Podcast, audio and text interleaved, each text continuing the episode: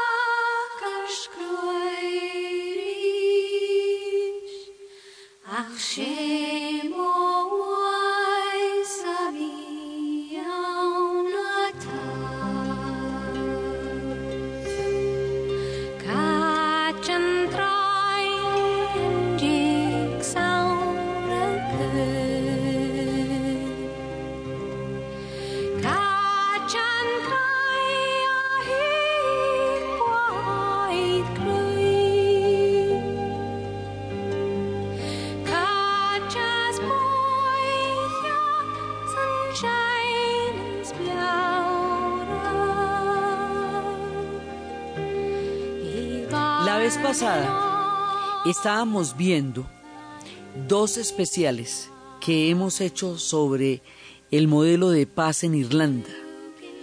Eh, de una serie, digamos, de un, de un pequeño, eh, de una pequeña serie de tres especiales sobre los procesos de paz.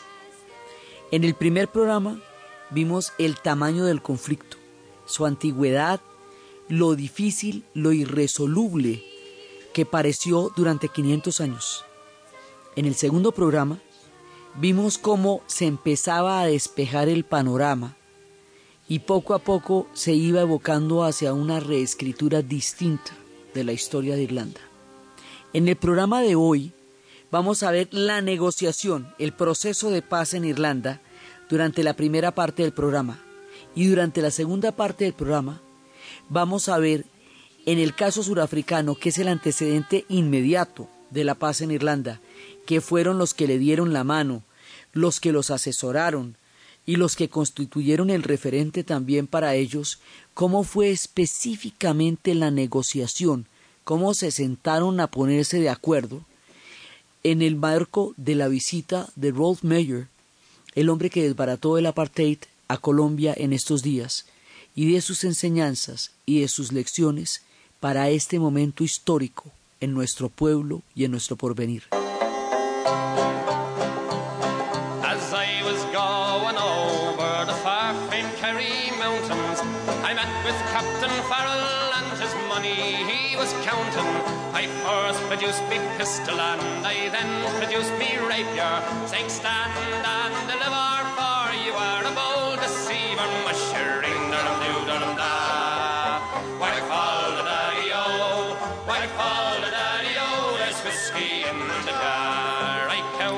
La vez pasada estábamos mirando cómo había una generación a través de la música de YouTube, a través de la música de Bono, que expresa una saturación de la guerra.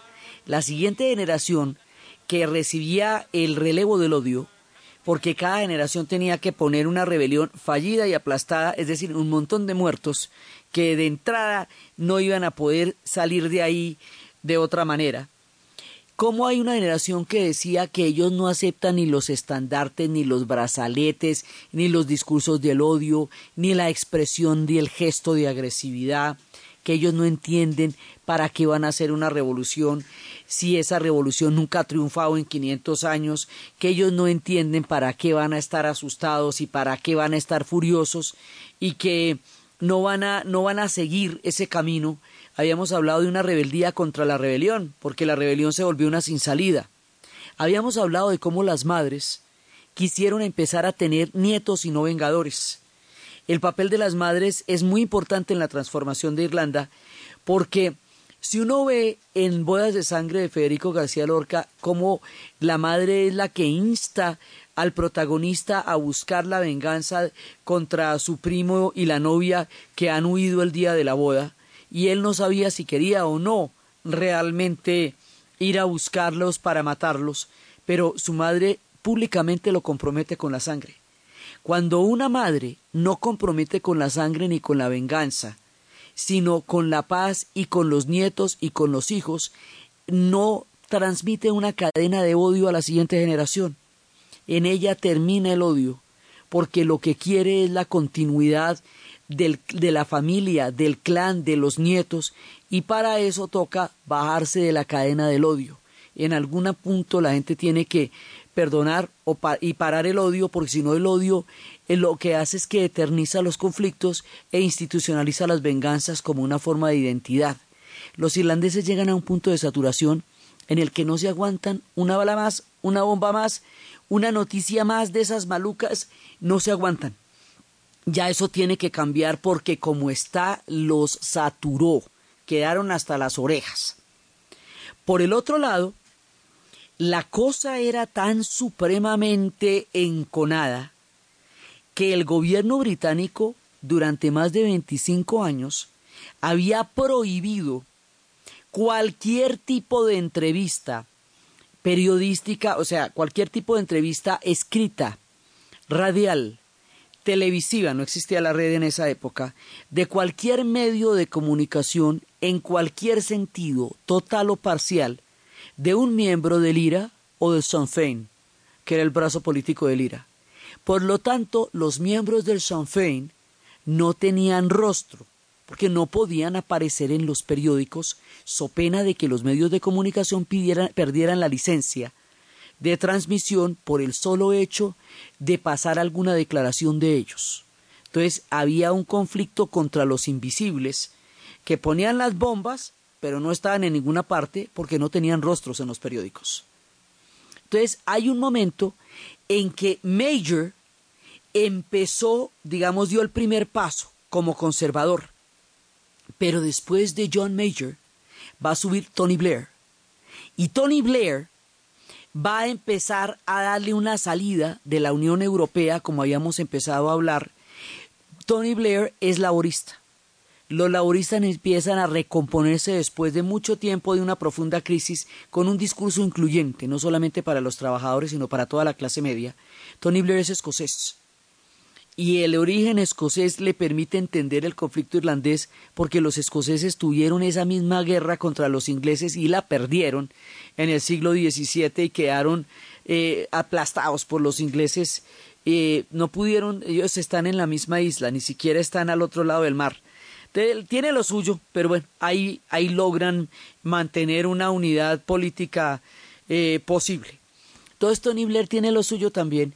Este Tony Blair es un hombre que fue grande en la paz en Irlanda y una pieza clave porque él es el que le va a dar una salida política al conflicto. Hay que darle una viabilidad política a los actores en conflicto para que podamos traspasarnos de la vía armada a la vía política. Y eso es lo que va a hacer Tony Blair. Que después se le vayan las luces detrás de Bush en Irak y en todo ese montón de aventuras monstruosas en que se metió y metió a Inglaterra, es harina de otro costal. Pasó después.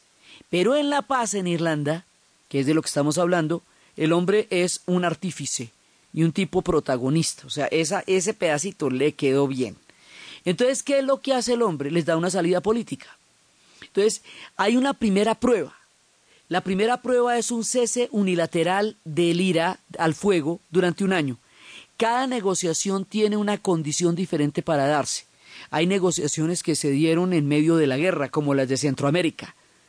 Hay otras que se hacen después de un cese unilateral del fuego de un año, como la de Irlanda. Cada uno de estos procesos tiene lo suyo y cada camino es la búsqueda de un camino porque no existe una receta que se le pueda medir a todos. Cada pueblo es distinto y específico. Esto lo deciden de esa manera. Después de un cese unilateral de un año, se ganan el derecho a sentarse a la mesa. La negociación empieza y en un principio no están todos los actores, la negociación empieza y todavía no está el IRA, eh, todavía faltan algunos. Eh, entonces, cuando todavía faltan algunos, la negociación está coja, pero empieza, pero arranca. Eso lo que importa es empezar. Una vez que empiece la negociación puede empezar a tener un dinamismo.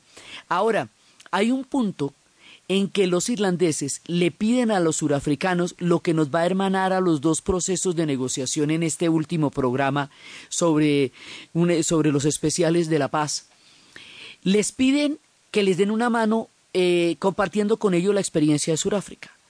Entonces los surafricanos los invitan a, pues, a su país.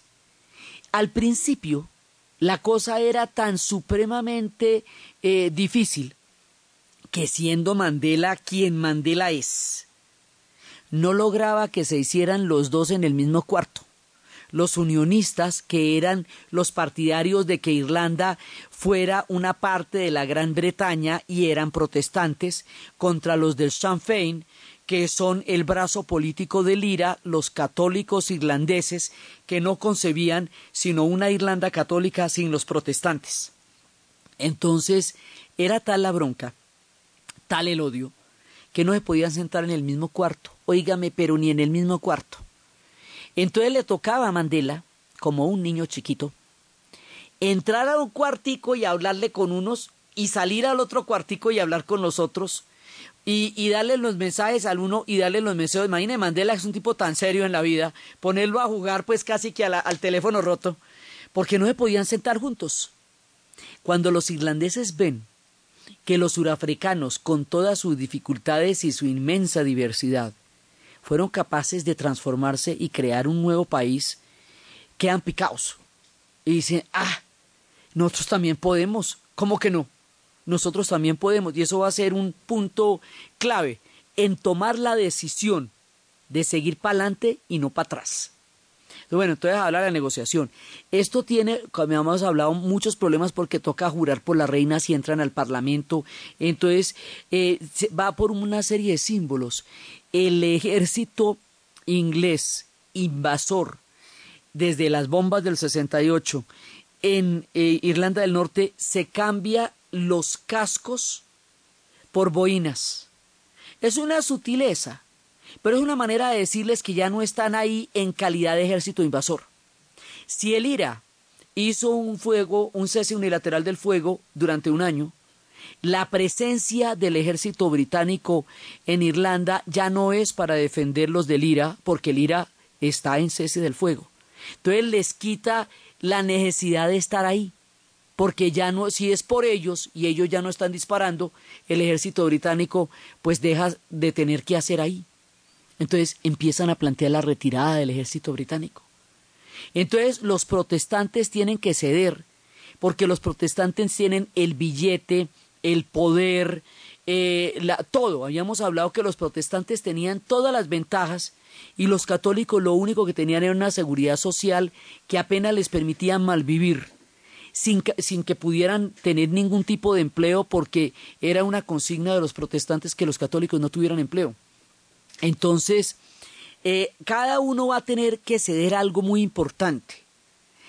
o sea, los católicos van a tener que ceder el que Irlanda haya sido consagrada a la Santísima Trinidad, lo cual hace inconcebible que los protestantes vivan en ella. Y que no los van a echar al mar, que los protestantes también son irlandeses, que llevan 500 años allá.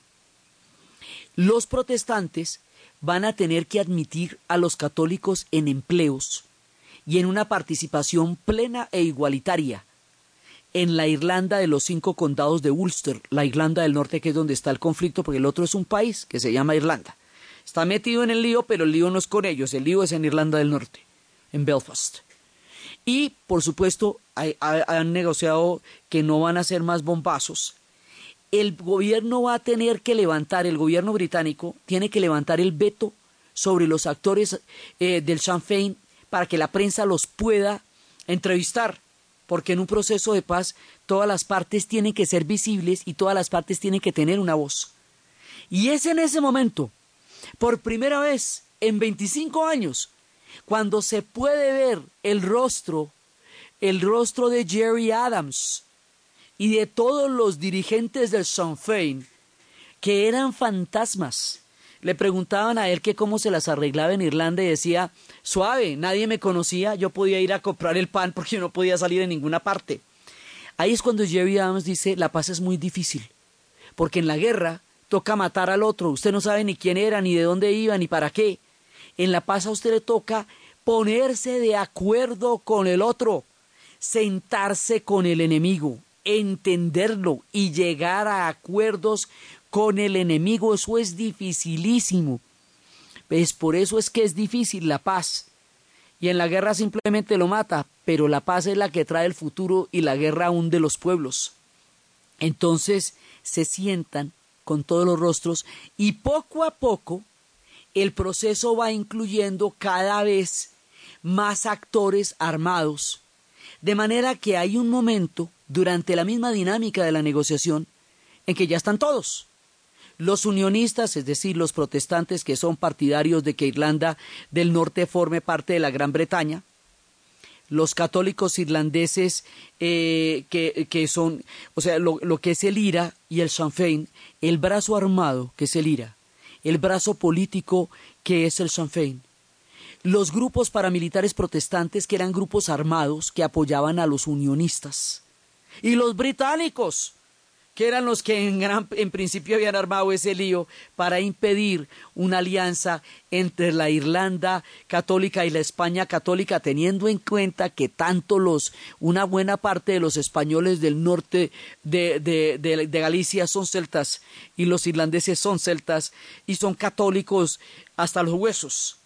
Entonces todo el parche se siente en la mesa de negociación, no entran el primer día ni todos al tiempo, van sumándose al proceso poco a poco hasta que todos estén en la mesa, todos tengan voz y todos tengan la capacidad de cambiar la historia de Irlanda. En ese momento tiene que crear una institucionalidad nueva porque era un caso de exclusión en el que los católicos estaban totalmente excluidos del gobierno, del trabajo, del empleo, de todo y en ese momento se inventan un ente autónomo que es una institución nueva. Eh, cuando se escriben esos procesos, hay que, lo que haya que cambiar se cambia, lo que haya que inventar se inventa, porque la paz misma es un invento de una nueva realidad.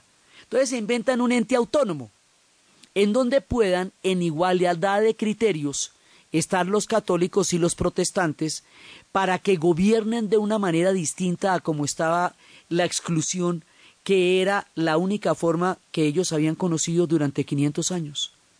Entonces ya se ponen de acuerdo para eso.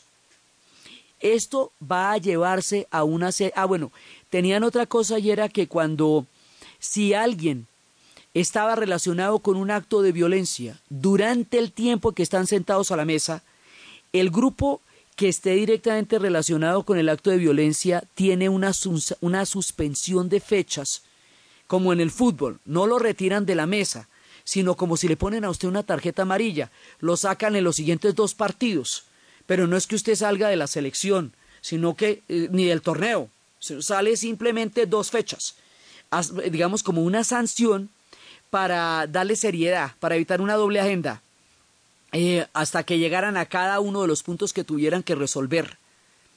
Y después de eso, esos puntos que ellos resuelven, van a llegar a hacer un documento. El documento va a se va a llamar el Acuerdo del Viernes Santo, The Good Friday Agreement. Y ese acuerdo va a ser ratificado por los católicos y los protestantes a través de un referéndum. Es, la pregunta es, ¿quieren o no quieren la paz? No es más. Por supuesto que los católicos la quieren porque además tienen todo que ganar la sociedad como estaba concebida a ellos no les daba ninguna salida. Los que se tienen que meter la mano al drill son los protestantes, que tienen que cambiar las circunstancias de ventaja para que los otros puedan participar de esa Irlanda que les estaba totalmente vetada. Entonces se hace el referéndum. Ese referéndum es un voto de opinión. Tony Blair les dice, el papel de la prensa es crucial. Les pido el favor de que no den ninguna información hasta que el conteo de los votos haya sido total, porque cada palabra además es sangre porque esto es un voto de opinión. Entonces, Tony Blair les dice, estamos a esto de cerca de conseguir la paz que nunca en la vida hemos tenido. Si esto no lo ratifican ustedes, no vamos a tener que hacer una, eh, vamos, va a pasar una generación antes de que estemos así de cerca de un proceso de paz, de una paz, estamos dispuestos a perder una generación completa. Por eso les digo que lo piensen bien. Y lo piensan. Y el referéndum es aprobado por un 90%. Y el proceso dura parado dos años hasta que se llegue al desarme del IRA y el desarme del IRA. El proceso llega hasta ahí, la ratificación de los acuerdos, la gente quiere la paz, se hace el ente autónomo, pero ahora vamos para el desarme. Y el desarme significaba desarmar los corazones, renunciar a la rebelión que durante tantos siglos los había definido. Eso significaba el desarme. Y el IRA, después de dos años de pensarlo, se desarma. Y cuando todas estas condiciones se cumplen, llega lo no imaginado lo nunca visto, lo casi ni siquiera soñado, la paz en Irlanda. Pepsamar Reflux. En Caracol Radio son las. En Caracol Radio son las 10 de la mañana y 36 minutos. ¿Ha sentido dolor y ardor en el esófago? sensación quemante al recostarse, náuseas después de comer. Entonces usted sufre de reflujo. Ahora cuenta con Pepsamar Reflux, que actúa rápidamente convirtiéndose en un gel flotante que forma una barrera para evitar que los alimentos y ácidos regresen al esófago. Nuevo Pepsamar Reflux, la barrera antirreflujo. Es medicamento, no exceder su consumo. Si los síntomas persisten, consultar al médico. Última hora Deportiva Caracol. Atlético Nacional expone invicto hoy desde las 7 y 45 de la noche en Tunjan de Patriotas, en partido pendiente de la séptima fecha del torneo de finalización del fútbol profesional colombiano. Gilberto Arenas. Desde el 13 de mayo de 2012, el técnico Juan Carlos Osorio a la fecha ha dirigido 100 partidos con el cuadro Atlético Nacional, 60 victorias, 29 empates y 11 derrotas para un rendimiento del 69.66%, lo que tiene muy satisfecho al estratega colombiano. Nos da mucha alegría de haber completado estos primeros 100 partidos. Ojalá que podamos eh, cumplir con muchos más. Obviamente, también entonces aprovechar la oportunidad para agradecerle a todos los muchachos, porque yo creo que entre todos hemos logrado cosas importantes para el club y le hemos contribuido de alguna manera a la, a la historia de esta gran institución. Atlético Nacional atraviesa por una de sus mejores épocas en la historia, ajustando, entre otras cosas, 113 días invicto y rompiendo todo tipo de marcas y registros en el fútbol colombiano. La biciclosista colombiana Mariana Pajón, que viene de ser campeona de la Copa UCI 2013 en Estados Unidos, no se cansa de ganar. Esta vez ha conseguido el oro en la categoría élite del latinoamericano disputado en Perú, superando a la argentina Mariana Díaz, quien fue segunda, y a la brasileña Bianca Quinala, que llegó en la tercera posición. Más información en www.caracol.com.co y en Twitter, arroba caracoldeportes.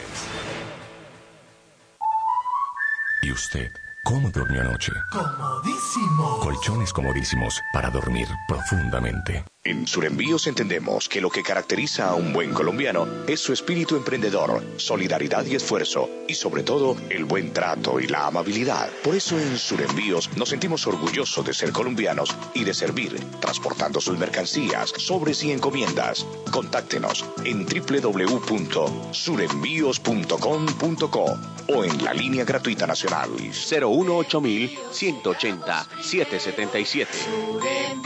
Llegamos primero. ¿Y usted cómo durmió anoche? Comodísimo. Colchones comodísimos para dormir profundamente. En Colombia, los únicos vehículos de la marca Renault vendidos por su concesionario Renault Ferauto de Duitama y Sogamoso gozan de mantenimiento totalmente gratis por un año a partir de la fecha de entrega. Exija la certificación por escrito. Amigo Camisas y pantalones Monarca hacen la diferencia con diseños actuales, sport y clásicos. Monarca, un estilo creado para quienes conocen de ropa con distinción en cada prenda. Camisas y pantalones Monarca visten a Colombia desde Ibagué. Habían atravesado la capa de nubes y un sol radiante bañaba todo el interior del avión. Así acaba el último libro de Mario Vargas Llosa. Y así comienza tu historia. Primera edición internacional de microrelatos Prisa Radio. Crea un relato que deberá empezar con la última frase del libro El héroe discreto de Vargas Llosa. Te espera un gran certamen, jurado y premio. 3 mil dólares. No más de 100 palabras a partir de la frase con la que termina El héroe discreto. Tienes hasta el 20 de octubre. Entra en www.caracol.com.co. Primera edición internacional de microrelatos Prisa Radio. Beno um, uma bengahlangana angaphatheka kabo sathane Beno uma bengahlangana angaphatheka kabo sathane uNkulunkulu bekela amandla akhe. Kulamadoda kulamadoda kulamadoda kulamadoda kulamadoda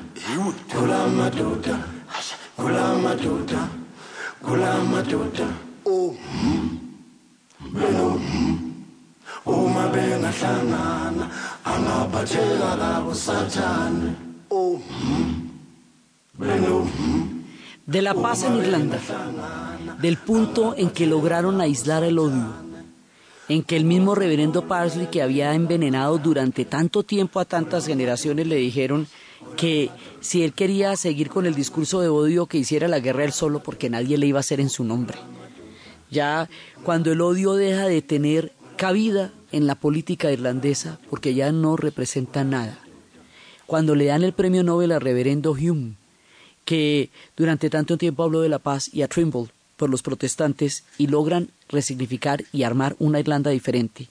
De este proceso que hemos estado describiendo durante dos programas, desde el conflicto, desde la, desde la destorcida hasta la negociación y la victoria que significa la paz, vamos a trasladarnos a Sudáfrica, donde varias veces hemos estado, porque en estos días estuvo en Colombia, en Medellín y en Bogotá, en la Casa de la Historia, en Telemedellín estuvo por acá un personaje que fue el que hizo posible la paz en Sudáfrica, que fue el que fue referente para la paz en Irlanda, una de las personas que los, eh, los guió en este proceso.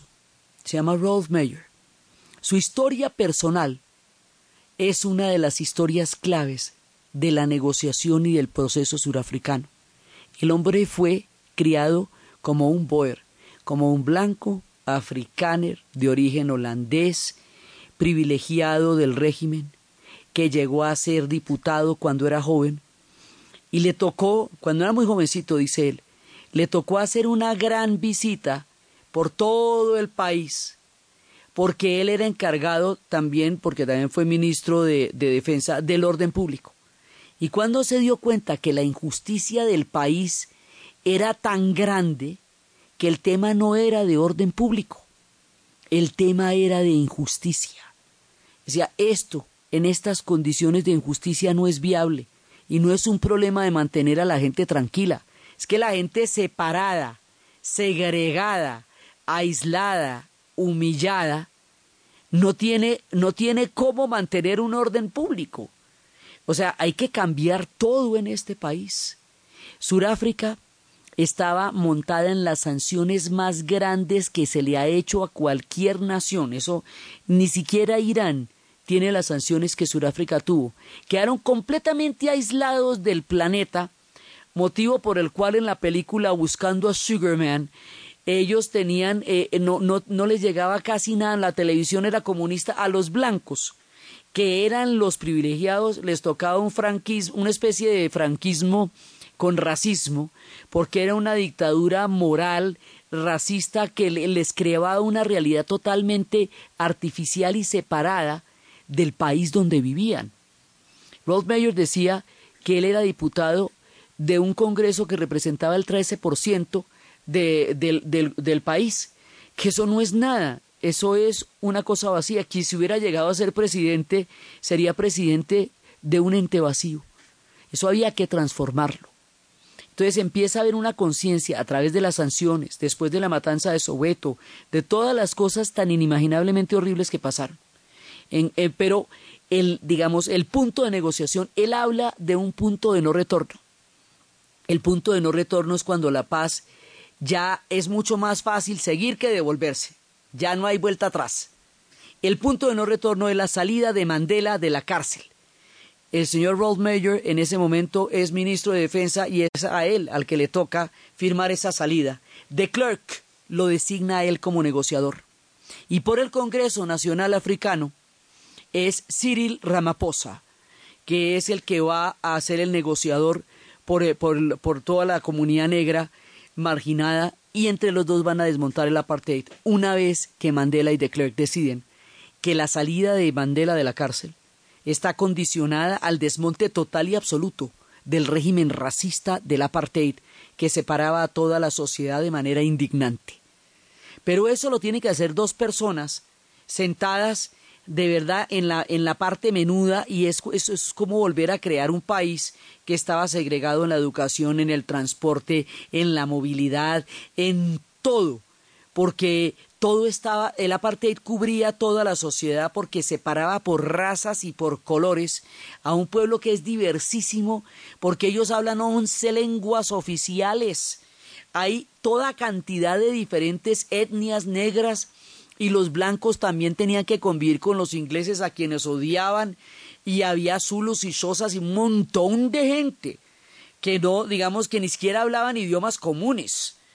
Entonces, para ponerse, nos, eh, nos decía precisamente el señor Mayor que en Colombia, si ustedes tienen una relativa homogeneidad, o sea, fundamentalmente hablan español y son católicos y, y, no les toca poner de acuerdo pueblos de tan, tan distintas creencias, lenguas, religiones, eh, que eso es mucho más difícil cuando todo el mundo es distinto. Ustedes son relativamente homogéneos, la cual no puede ser tan complicada. Entonces, hay un momento de no retorno. Sale Mandela de la cárcel y van a ir a las elecciones y todo eso por el derecho de un hombre y un voto que nunca antes había pasado. Entonces, el proceso empieza de la siguiente manera, según nos lo relata Rolf Mayer. Primero hablamos de hablar, después hablamos de negociar, después negociamos y después acordamos lo negociado. Pero primero hablamos de hablar. O sea, primero la primera fase es exploratoria, que lo mismo pasó en Irlanda. Primero se sientan a conocerse, a ver quiénes son, quién es cada uno, qué piensa, para dónde va, de dónde viene, de qué va, qué quiere. Y cada uno quiere la mayor cantidad de poder posible. El que lo tiene no quiere soltarlo. Y el que no lo tiene lo quiere todo. Y así empiezan las negociaciones, desde la ventaja para cada uno tirando para su lado, porque no es que son enemigos y se detestan, entonces lo que va al principio es la mala onda, pero se sientan a la mesa que eso ya es mucha la dicha. Se sientan a la mesa. Luego viene otra parte, la construcción de la confianza. ¿Por qué los enemigos desconfían los unos de los otros? Entonces hay que construir una confianza que permita que poco a poco usted pueda creer que lo que el otro está diciendo lo va a poder cumplir Y al hacer eso, empieza el proceso de transformación de corazones que va a llevar a la salida.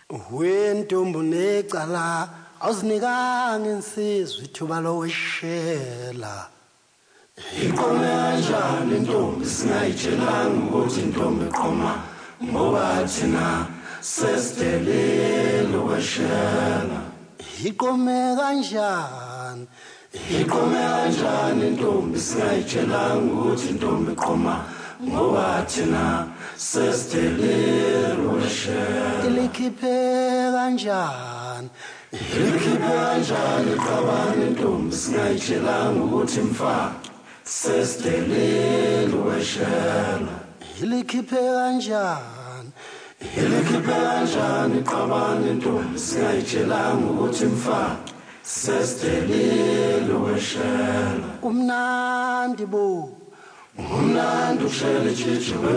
Hay una famosa anécdota que siempre cuenta el señor Mayer y es que hubo un momento en que las negociaciones estaban en un punto muerto y decidieron cambiar de escenario, irse para otro lado a ver si cambiando de escenario cambiaban de estado de ánimo. Se fueron a pescar a una isla remota donde no había médicos ni había nada. Ahí pescando, el señor Rosemeyer, que es bastante modesto, dice que él era más bien malito para pescar y se le va a atravesar un anzuelo que le clava el dedo y produce muchísima sangre. No había médicos, no había quien los atendiera, estaban totalmente aislados. Entonces Cyril Ramaphosa, el del Congreso Nacional Africano, pues no tiene más remedio que sacarle el anzuelo porque, bueno, el hombre, eso, eso está bastante doloroso y la herida está fea. Y empieza a sacarle el anzuelo de una manera tan paciente y tan serena que hijo el señor May, Rolf Mayer dice, en ese momento supe que podía confiar en ese hombre por la manera como me sacó el anzuelo de la mano. Y esa confianza va a llegar a un punto tal en que un día a Mandela se le saltó la piedra y se paró de una de esas rondas de negociaciones furioso. Y Cyril Ramaphosa llamó a Rolf Mayer y le dijo, yo quiero seguir hablando, yo quiero seguir hablando, hay que seguir hablando. Listo. Y estuvieron hablando tres meses en secreto para mantener viva la negociación hasta que Mandela decidiera volverse a sentar porque la cosa había llegado a punto crítico, porque las negociaciones llegan a puntos críticos, o sea, cuando ya se van a resolver cosas gruesas, gruesas, gruesas, pues hay puntos críticos, porque hay momento en que de verdad se está negociando cosas que en serio transforman. Cuando se llega a los puntos de gran transformación, hay puntos críticos ahí, y no, es, es común que la gente se, se, se, digamos, emberraque, se contente, se vuelve y se sienta, porque es una creación de una cosa que no existía antes. Una negociación es volver a escribir una narrativa diferente a la que las personas tienen en el imaginario. Construir un algo que antes no existía para hacerlo posible. Y pueblos que han tenido conflictos tan largos como estos dos, el de Irlanda y el de Sudáfrica, no pueden imaginar una paz que no han vivido jamás. Entonces tienen que imaginarse algo que no conocen para poder llegar a hacerlo. Si uno no se la puede imaginar, pues no la puede hacer porque no sabe qué es lo que va a hacer. Entonces el camino lo van construyendo. Entonces van llegando, allanando cada una de las dificultades, porque lo que le digo, desbaratar el apartheid significa si toda la gente está concentrada en diferentes especies de campamentos de donde no pueden salir, y cada campamento tiene un pase, estos campamentos se llaman bantustanes, y el transporte solamente lleva a los negros del campamento donde están confinados a la casa de los blancos para trabajar, y luego de la casa de los blancos otra vez al campamento y no pueden estar en ningún lugar distinto al pase que corresponde a ese campamento, quiere decir que no hay movilidad ni transporte público. Entonces hay que desmontar los bantustanes y hacer un transporte para todo el mundo. Si los colegios están segregados con la educación bantú, en la cual a las comunidades negras no se les enseñaban ni matemáticas, se les enseñaba una educación para degradarlos. y a los blancos una educación de élite, entonces hay que desmontar la educación bantú y empezar a mezclar los colegios. ¿En qué lengua van a hablar? En Xhosa, en Afrikaner. Entonces declaran once lenguas oficiales para que ninguna sea superior a la otra. De ahí para adelante les digo, toca volver a armar todo el país, porque estaba de una manera parecida en el sentido de la exclusión, pero más grave, a lo de Irlanda en el sentido en que los protestantes tenían todo, todo el poder, toda la papaya y los otros no. Entonces aquí pasa también. Entonces toca desbaratar todo, todo, todo y volver a concebirlo de una manera como nunca antes lo habían vivido.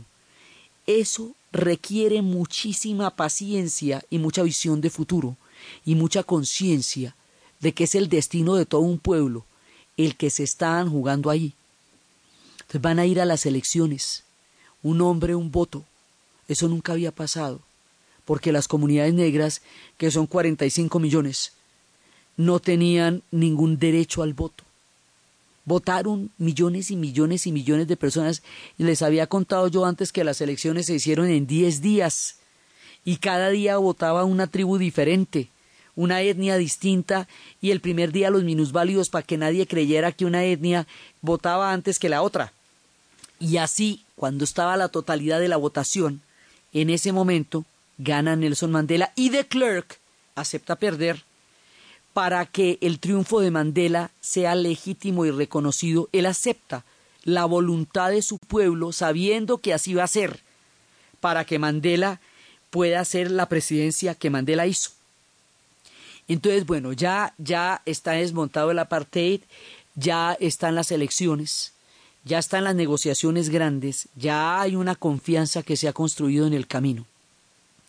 Ahora viene lo que es después de la paz, después de la paz viene todo el tema de la verdad y la reconciliación, que es lo que va a hacer eh, Desmond Tutu, grande, grande, grande, maravilloso, porque es la salida espiritual.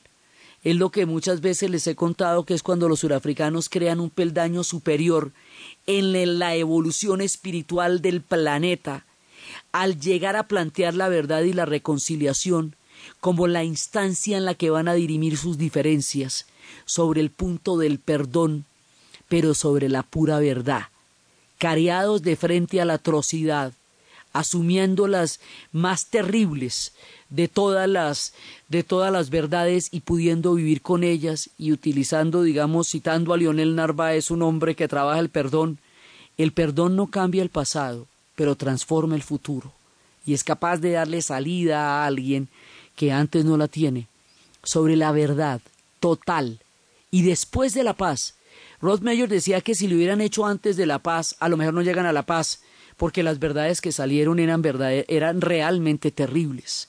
Dos años de la Comisión de Verdad y Reconciliación dirimiendo la verdad más atroz y terrible de Sudáfrica, donde se hicieron hasta experimentos humanos para aislar a los negros con enfermedades eh, que solo los afectaran a ellos, pero los humanos son humanos todos, y, y una cosa de esas monstruosa no se puede hacer no hay razas superiores. Los blancos tuvieron que llegar a la idea de que no eran superiores, razón, idea por la cual lo hayan montado desde 1650 y pico todo un régimen de exclusión que durante 40 años se hizo legislación, pero que durante 500 fue una práctica. El apartheid lo que hace es legislar toda la segregación y el racismo y hacerlo un paquete legal para aislar la sociedad basado en las leyes de Nuremberg, basado en las leyes del nazismo. Entonces, toda esta monstruosidad la tienen que quitar de la cabeza. Y las cosas que hicieron en nombre de todo esto, las tienen que confrontar con las víctimas, de frente, sobre una verdad. De esa verdad sale la reconciliación, que es la restauración de la confianza. El perdón, dice Leonel Narváez, es la creación de una nueva narrativa sobre un hecho la reconciliación es la recuperación de la confianza. Y la hacen. Cuando ya han hecho todo eso, que es una vuelta larga, entonces van a redactar una constitución que sea el resultado de todo el proceso que pasó para llegar allá. El proceso va a durar seis años. hasta que se sienten de verdad.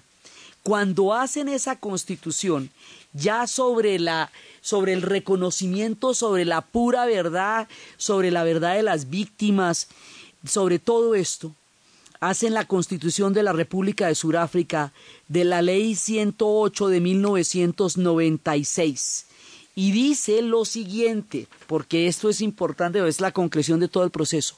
Nosotros, el pueblo de Sudáfrica, reconocemos las injusticias del pasado. Honramos a aquellos quienes sufrieron por la injusticia y la libertad en nuestra tierra. Respetamos a aquellos que han trabajado para construir y desarrollar nuestro país. Y creemos que Sudáfrica pertenece a todos quienes habitan en ella, unidos en nuestra diversidad. Nosotros, por consiguiente, a través de nuestros representantes electos libremente, adoptamos esta Constitución como ley suprema de la nación para remediar las injusticias del pasado y establecer una sociedad basada en valores democráticos de justicia social y derechos humanos fundamentales, asentar los cimientos de una sociedad abierta y democrática, en la cual el gobierno se basa en la voluntad de la población y cada ciudadano goza de una protección de la ley, mejorar la calidad de vida de todos los ciudadanos y liberar el potencial de cada persona construir una Sudáfrica unida y democrática para ocupar un lugar debido como un Estado soberano en la familia de las naciones. Que Dios bendiga a nuestro pueblo, esto traducido en los once idiomas. Y es así que ellos logran reescribir el capítulo de su historia y montar una nueva sociedad y crear una corte constitucional. Y Ramaphosa y, y el señor Ralph Mayer se vuelven grandes amigos y construyen la nación del arco iris y llegan a organizar un mundial y salen de una, de una oscuridad que parecía imposible y ratifican junto con los irlandeses que no hay pueblos condenados y que todos los pueblos tienen la posibilidad de reescribir la narrativa de su historia desde una mirada diferente y por eso hicimos tres especiales sobre la paz dos basados en el caso de Irlanda, y este programa, la mitad sobre la negociación en Irlanda y la mitad sobre la negociación en Sudáfrica, porque la historia también tiene salidas y también tiene caminos. La historia no solamente es el pasado, la historia también es el cimiento del futuro. Y la mirada de estos dos pueblos y compartir las experiencias con aquellos que han sobrepasado sus propios límites, transformado sus corazones, entrado a mirar el mundo de otra manera y considerando la posibilidad de nuevos horizontes como salidas que le dan a un país un destino posible. Por eso hemos hecho estos tres especiales sobre la paz en los tiempos en que soplan vientos de paz en nuestro país, por primera vez en mucho tiempo. Entonces, desde los espacios de la negociación, del espíritu que es capaz de transformarse, de la construcción de la confianza, de sobrepasar mil obstáculos, de la voluntad de los pueblos que deciden de su propia mano escribir de otra manera la narrativa de la historia para así tener un futuro y una segunda oportunidad sobre la tierra en la narración Diana Uribe, en la producción Jesse Rodríguez. Y para ustedes feliz fin de semana.